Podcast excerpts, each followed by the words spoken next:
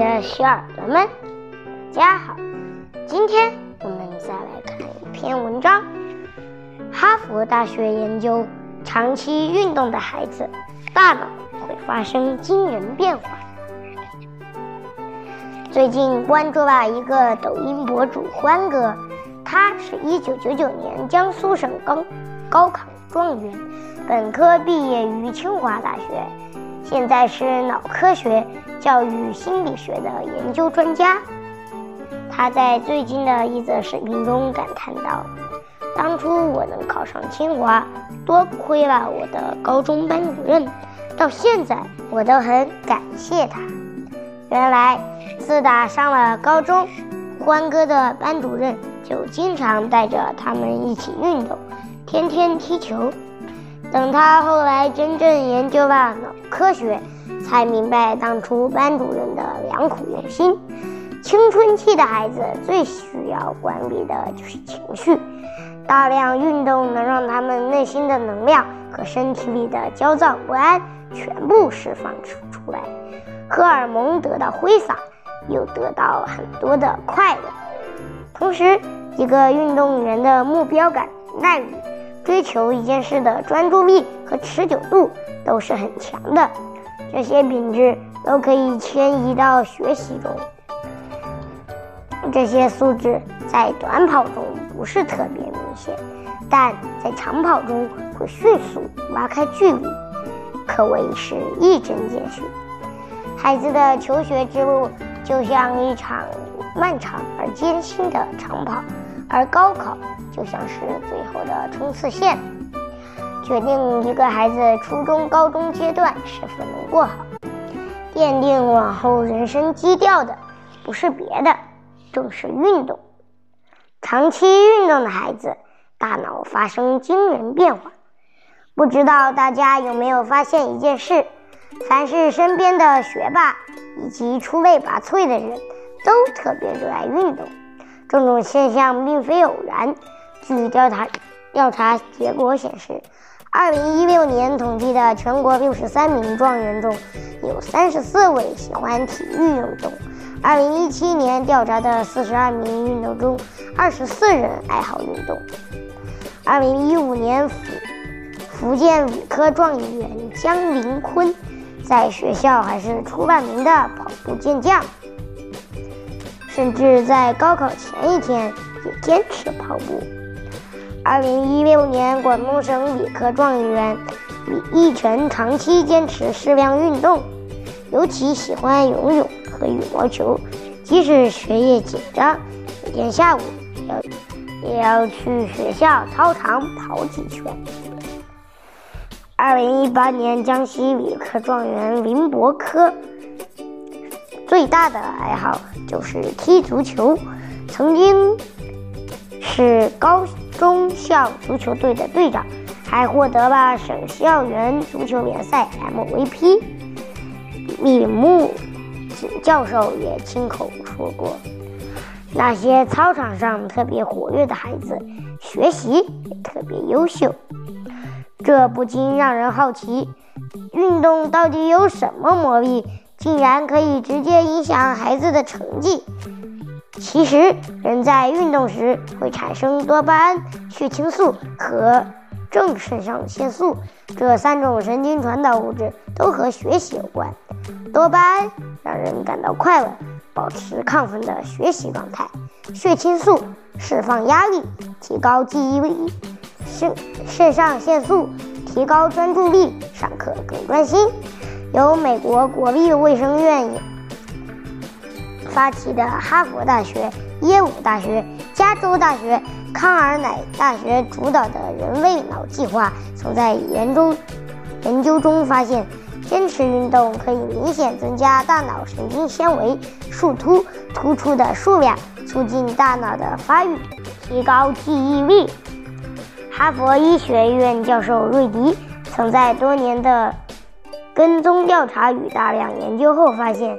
运动的意义在于能够健脑。他还将大脑与运动的关系详细注于《运动改造大脑》一书中。后来这本书后来被重印了十六次，成为了风靡全球的革命性读物。热爱运动的孩子内心更强大。记得我小时候，邻居家有个女孩，从小成绩特别好，别的孩子还在疯玩，她却总是放学后乖乖回家写作业，一度成为全小区孩子的学习楷模。后来高中的时候，女然偶女孩偶然间患了一场大病，休息了一个月。病好之后的第一次期中测试。女孩的成绩滑到了三十米开外，突如其来的失败以及父母的抱怨，直接摧毁了她一直建来的信心。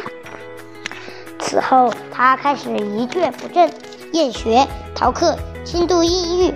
高三还因为过度焦虑不得不休学，连高考都没有参与，实在令人扼腕叹息。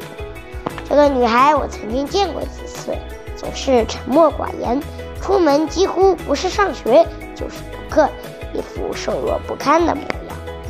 弱不禁风的身体，永远不可能培养出来坚韧又有活力的灵魂，更撑不起一个孩子的未来。早年间，南京理工大学冻伤研究中心发布过一篇文章，叫《学生自杀频发》。体育却是个例外。文中提到，体育运动对学生本身就是一种挫折教育，不仅可以锻炼身体，还能锻炼对人的意志、精神。就像开头脑学科专家欢哥说的那样，青春期的孩子往往情绪不稳定，所以最需要管理的就是情绪。运动就是坏情绪最好的宣泄渠道。爱运动的孩子更乐观，抗压能力强，内心也更加强大。高考其实就是一场马拉松，不是跑得最快的孩子就能赢到最后。唯有保持一个好的心态和情绪，内心始终充满力量，孩子才能一路越挫越勇，乘风破浪，在人生的关键时刻。发挥出最好的水平。孩子的未来真正拼的是体力。我有一个闺蜜，从小身体素质就比较差，因此她也不喜欢运动。每次体育课能逃就逃，宁愿在屋里上自习，也不愿出去动一动。其实她人聪明，成绩好，高中几年一直名列前茅，可天公不作美。高考几天，他正好感冒，考试时脑子昏昏沉沉，只考进了一个普通的一本院校。进入职场后，他因为身体状况隔三差五的请假，很难在工作上全力以赴，更是连续错失了几次晋升机会。去年，教育部体育卫生与教。与艺术教育司司长王登峰曾在新闻发布会上说：“我们的孩子从视力不良这个问题来讲，已经到了非常严峻的情况。另外就是体质健康、跑动的肺活量、肥胖等问题也是越来越严重。体质健康下滑是一个迫在眉睫的问题，需要采取各种措施去进一步强化体学校体质。”来确保孩子的身心健康。是啊，随着近些年各地体育中考分值增加，更是在印证这个道理。孩子的未来，短期看是拼的是学习，可往往走到最后，拼的却是体力。没有运动带来的强身健体，学习再多的知识都没有用武之地。没有运动帮孩子释放压力。我们的孩子只会成为一个脆弱的学习机器。说到底，未来走得最稳最远的，一定是那是那些坚持运动的孩子。